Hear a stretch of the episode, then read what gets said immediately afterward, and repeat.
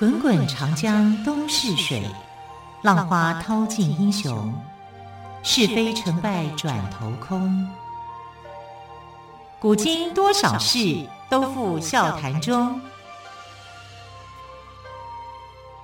陪你说历史，汪培制作主持。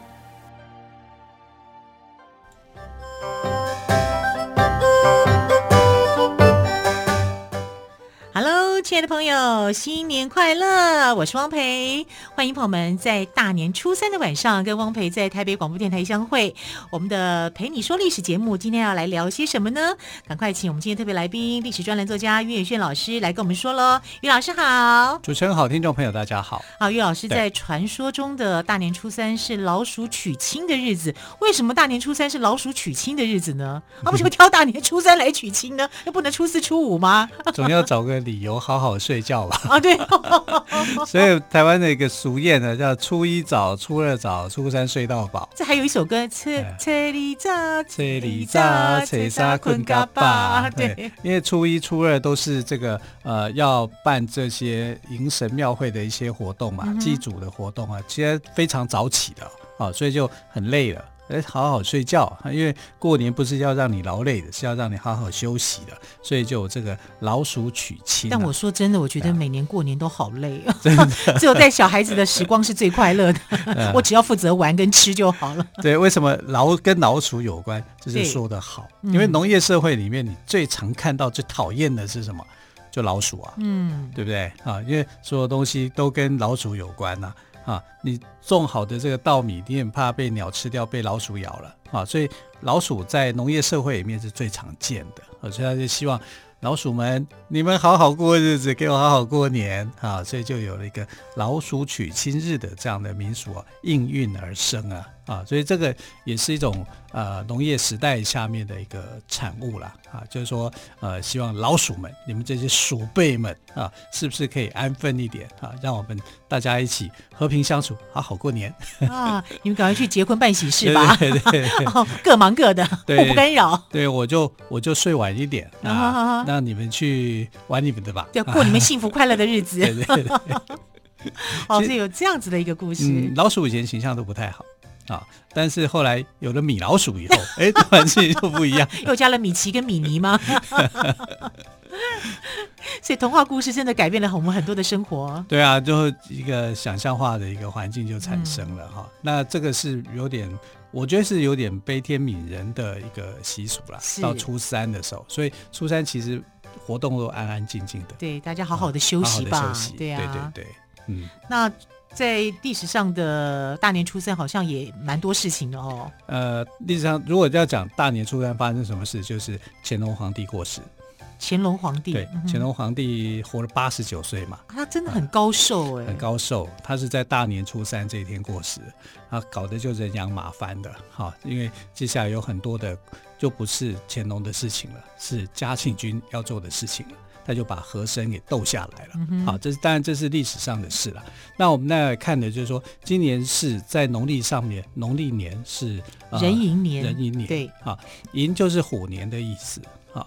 那壬寅是这个第一个壬寅，就是纪元开始的第一个壬寅年是呃四十二年，西元四十二年，啊，那现在这个是现在二零二二年，好，是从西元四十二年开始算到现在第三十四个壬寅年，我们第三十四个，对啊，因为一个人寅到另外一个人寅是六十年。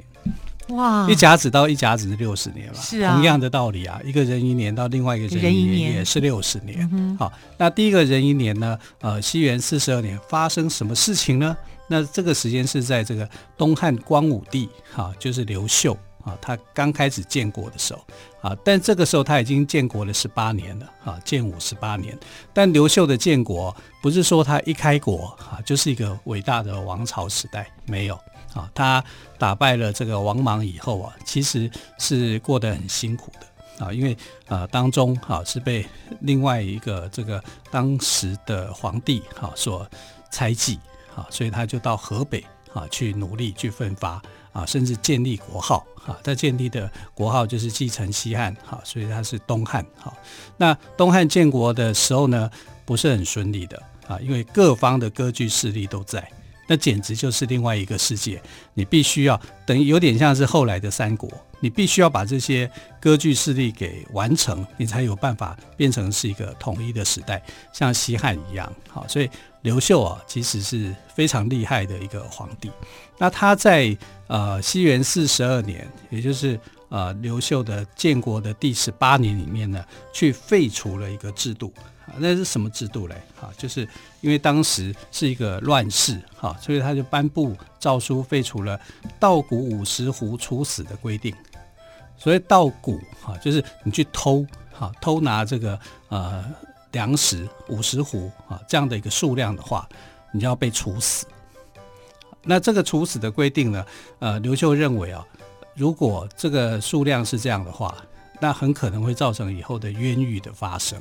啊，甚至会产生酷吏，啊，所以他就把这条规定给废掉了，啊，因为呃，在这个战争的时代，哈，在因为呃，整个建武十八年，他已经建立了十八年的这个王朝了，好，慢慢慢慢社会有一些改变的，好，他觉得这个法令不好，他把它废掉，好，所以西元四十二年啊，是一个看起来是一个很好的一年啊，就是刘秀啊，他有一个这个悲天悯人的胸怀。废除掉一些恶法，让老百姓能够追上来上轨道。嗯、那其实他真的是一个好皇帝，好，所以他呃这个登基以后，废除掉一些就是战胜了一些割据的势力以后，哈，东东汉在他的开国之下，哈，这个整个的环境是变好的。啊，就不再像过去啊那样西汉的时候末年的时候的那些乱象。不这倒有一个问题耶，对，因为虽然是恶法，那刘秀也把它铲除掉了，可是会不会就是剥夺掉某一些人的利益？那这些被剥夺利益的人会不会反扑？有时候会变成有这样子的一个情形。会啊。但刘秀那时候他是用武力在建国，啊，所以武力是好说话的时代，这是真的，啊，真的就是你在治乱世用重点嘛，嗯，啊，所以但是你要回归到一个正常的话，你还是要有一些技技术跟方法啊。那这是西元四十二年发生的事情，所以枪杆子出政权也是真的哦，也是，啊，也是真的 哦，也是真的，啊。那四十二加六十就是一百零二嘛，嗯，对不对？所以西西元一百零二年的壬寅年啊，这是壬寅年。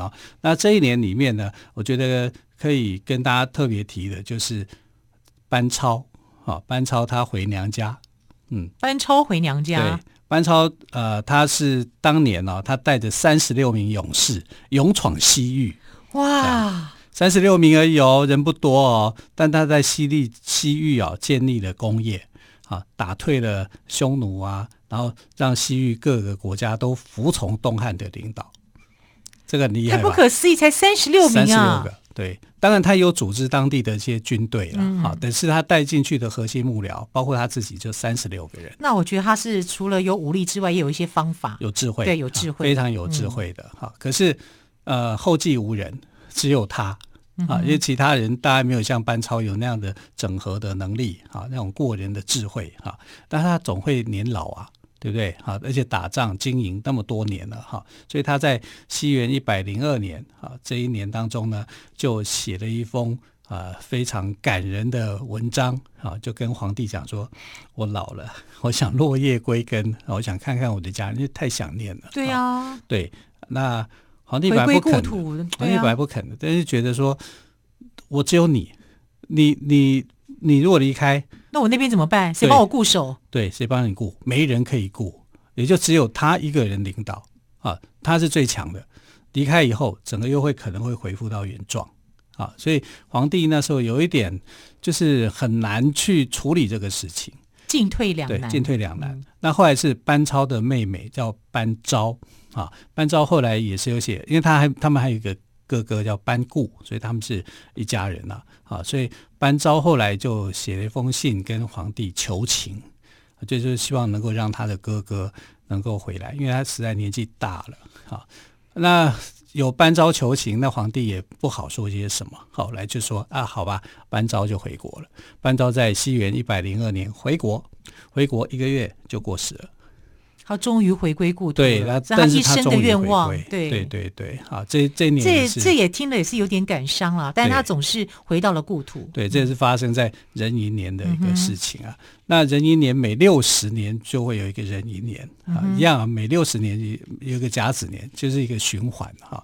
那这个西元四十二年到西元一千零二年哈，这一这一千年当中呢，就出现了十六个壬寅年，是对。然后从一零零二年到一九一九六二年，哈，就出现了十七个，所以十六加十七就是三十三。三十三。那我们现在二零二二年就是一个新的壬寅年，这是迈向三千年之后的第一个。哇，三千年感觉好久哦。好，还有关于壬寅年有什么样的故事呢？我们先休息一下，欣赏歌曲之后呢，再请于老师来跟我们说喽。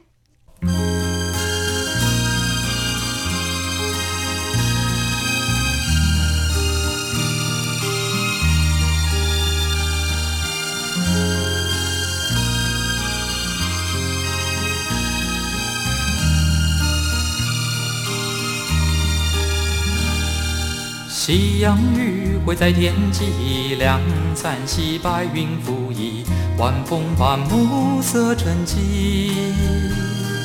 轻舟翩翩黄乌银，两岸山薄雾轻凝，牧笛正催送归去。我伫堤边行，望着潺潺流讯，能否载我离愁东去？山明铮铮传荆棘，如来可曾知我归去？夕阳余晖在天际，两三溪白云拂衣，晚风伴暮色沉寂。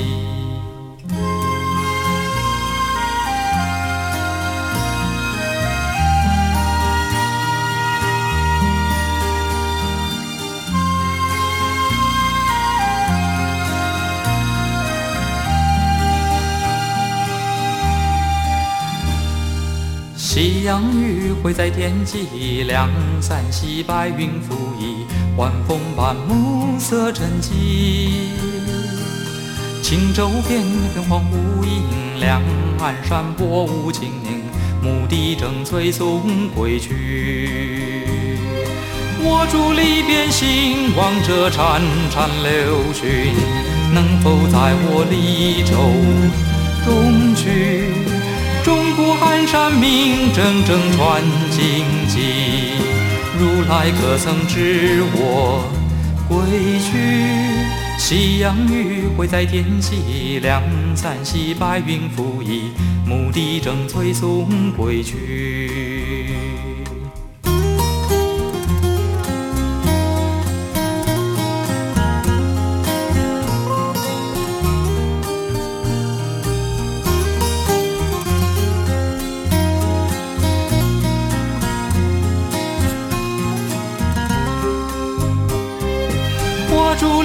心望着潺潺流讯，能否带我离愁东去？中国寒山明铮铮传荆棘，如来可曾知我归去？夕阳余晖在天际，两三溪白云浮移，牧笛正催送归去。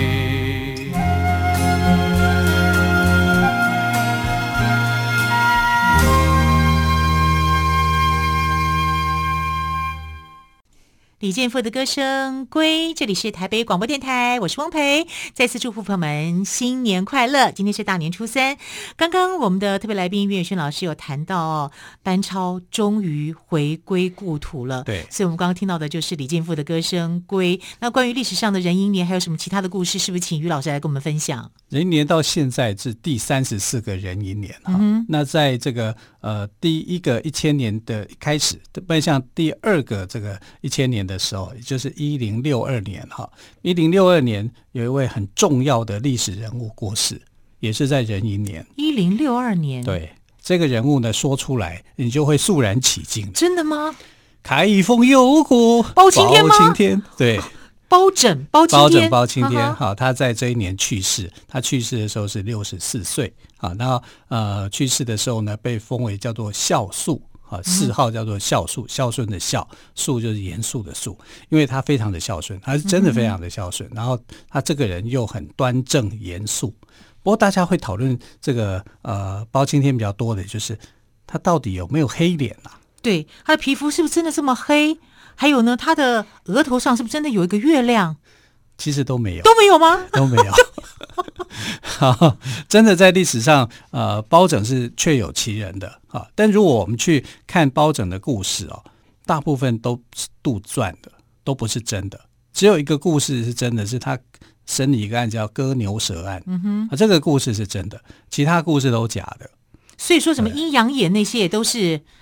穿梭到穿梭到阴间去审案也是，那个都是说书人说出来的、哦、啊，并不是真实的历史上面所记载的。那历史上记载的就是这个割牛舌案。那割牛舌案是怎么来的呢？因为他当长乐县的县长、县令的时候呢，就有人呃，就发那个时候就发生一个案子，就是有一个农户啊，他们家的那个牛舌头被割掉了，有人去割偷割他的牛的舌头。那你把牛的舌头割掉，牛就不能活啊，啊，所以他就跑去啊告状，就说有人偷割他们家的牛，然后这个那时候包拯就说你要把那条牛给宰了，啊，分给大家吃了。他说不行啊，私宰耕牛是犯法的，在宋朝这是犯法的行为，他不敢。他说没有关系，我帮你做主，我说了算啊。然后他就真的就把那个快死掉的牛给割了啊，就是处理了。那处理了以后，隔天就有人来报案，就说某某人私宰耕牛，啊，要处以处罚，啊，就跟县太爷去告状。包拯说：“抓起来，就是你割的，啊，这个人就是你，你就老老实实的说嘛，啊，因为是我吩咐他去割牛的，嗯哼，没有人会知道的，啊，你怎么会来去讲说，呃，这个他们家的牛舌头割被割了，然后啊，你来报案？”这不是很奇怪吗？就是你想要去蓄意去陷害这个人啊，啊，所以这个割牛舌案是他通过了一些审案的技巧啊，他去掌握那个犯案的一个心理所查出来的，这是写在历史上的。其实最早期的犯罪心理学就对了，哎、对哦，其他的都没有，其他都写在章回故事里面。可是我们电视都看得好精彩啊，什么乌痕记啊，对啊，对，因为大家对。包开闸陈世美啊什么的，对，因为大家对包拯的形象是非常肯定的，觉得说他是千年一遇的清官呐，啊，所以就给他这样的一个故事。那他是不是清官呢？真的是啊，他是非常清廉一个官。那我们知道清朝啊、呃，宋朝的时候啊，对官员的待遇是很高的啊，他们的福利是非常好的啊。他他因为宋代有一种观念，就是用这个高薪养廉。我给你很高的薪水，你就不会去贪污，不会去做那种事情。所以相对的，呃，宋朝的贪污比例是少的，对，比较低的哈，因为他官员真的有钱。你以包拯的薪水来看，他的月薪哦，月呃年薪年薪来统计的话，相当于我们现在有五六千万，哇，很高吧？太。有点夸张哎，那这样子财税负担能够负担得起吗？这个国家？所以后来宋朝最大的问题就是财税的问题啊，嗯、啊，冗官、冗兵、冗费，因为就会一堆人会想去进入公家系统、公家体系，因为待遇很高，我做死做活都赚不到这么多。你说对了，对不对？就是这样啊，所以这是王安石为什么要改革啊？原因就是出在前期这个宋仁宗这一朝的时候啊，官员就特别多。啊，然后本来你官员只有几十万人，到后来变几百万，你？想尽办法都要进窄门，是啊，啊，就会变成是你所说的这个问题。那呃，但是包拯即便他福利那么好，待遇那么高，他还是过得很清廉，因为他把大多数的这些钱啊都分配给他的家人，啊，给他的邻里的人。啊，宋宋朝是他心肠很软的人，对，宋宋朝很特别，这些文人非常的有气节。像范仲淹呐，他就把他的一生的积蓄所赚的钱全部捐出来啊，成立一个义庄啊，去帮助他的家乡的贫苦的人民。我们说这样的气节哪里去找啊？你要哪里去找像范仲淹、像包拯这样的气节的人？哈，那包拯也是这样。好，他非常的清廉。他曾经在端州这个地方做官，端州就是现在的这个广东肇庆这里。端州宴是很有名的，端宴是很棒的啊，每年都要上贡给皇帝，大概至少要十个啊。那过去他的官员啊，就是这么好的宴台，我不能只做十个。他多做好几个，好干嘛？去去当做是礼物，好去贿赂别人或者干嘛？那很好用的。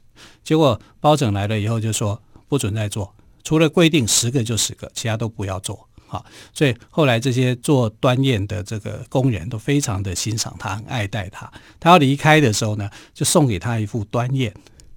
但是包拯知道，又把它丢到河里面去。这是人民众的心意啊！他为什么要丢？但是他说我已经告诉你不可以再多做一个端砚，嗯，所以他为了要保住自己的清白，哈，因为传说故事就是说，他要坐船回去的时候，这个风浪不止，哎，风浪不止，我有做错什么事吗？哎，我收了一个端砚，不是他收的，他仆人收的，哦，所以他就把这个端砚给丢到湖里面去，哎，风平浪静了。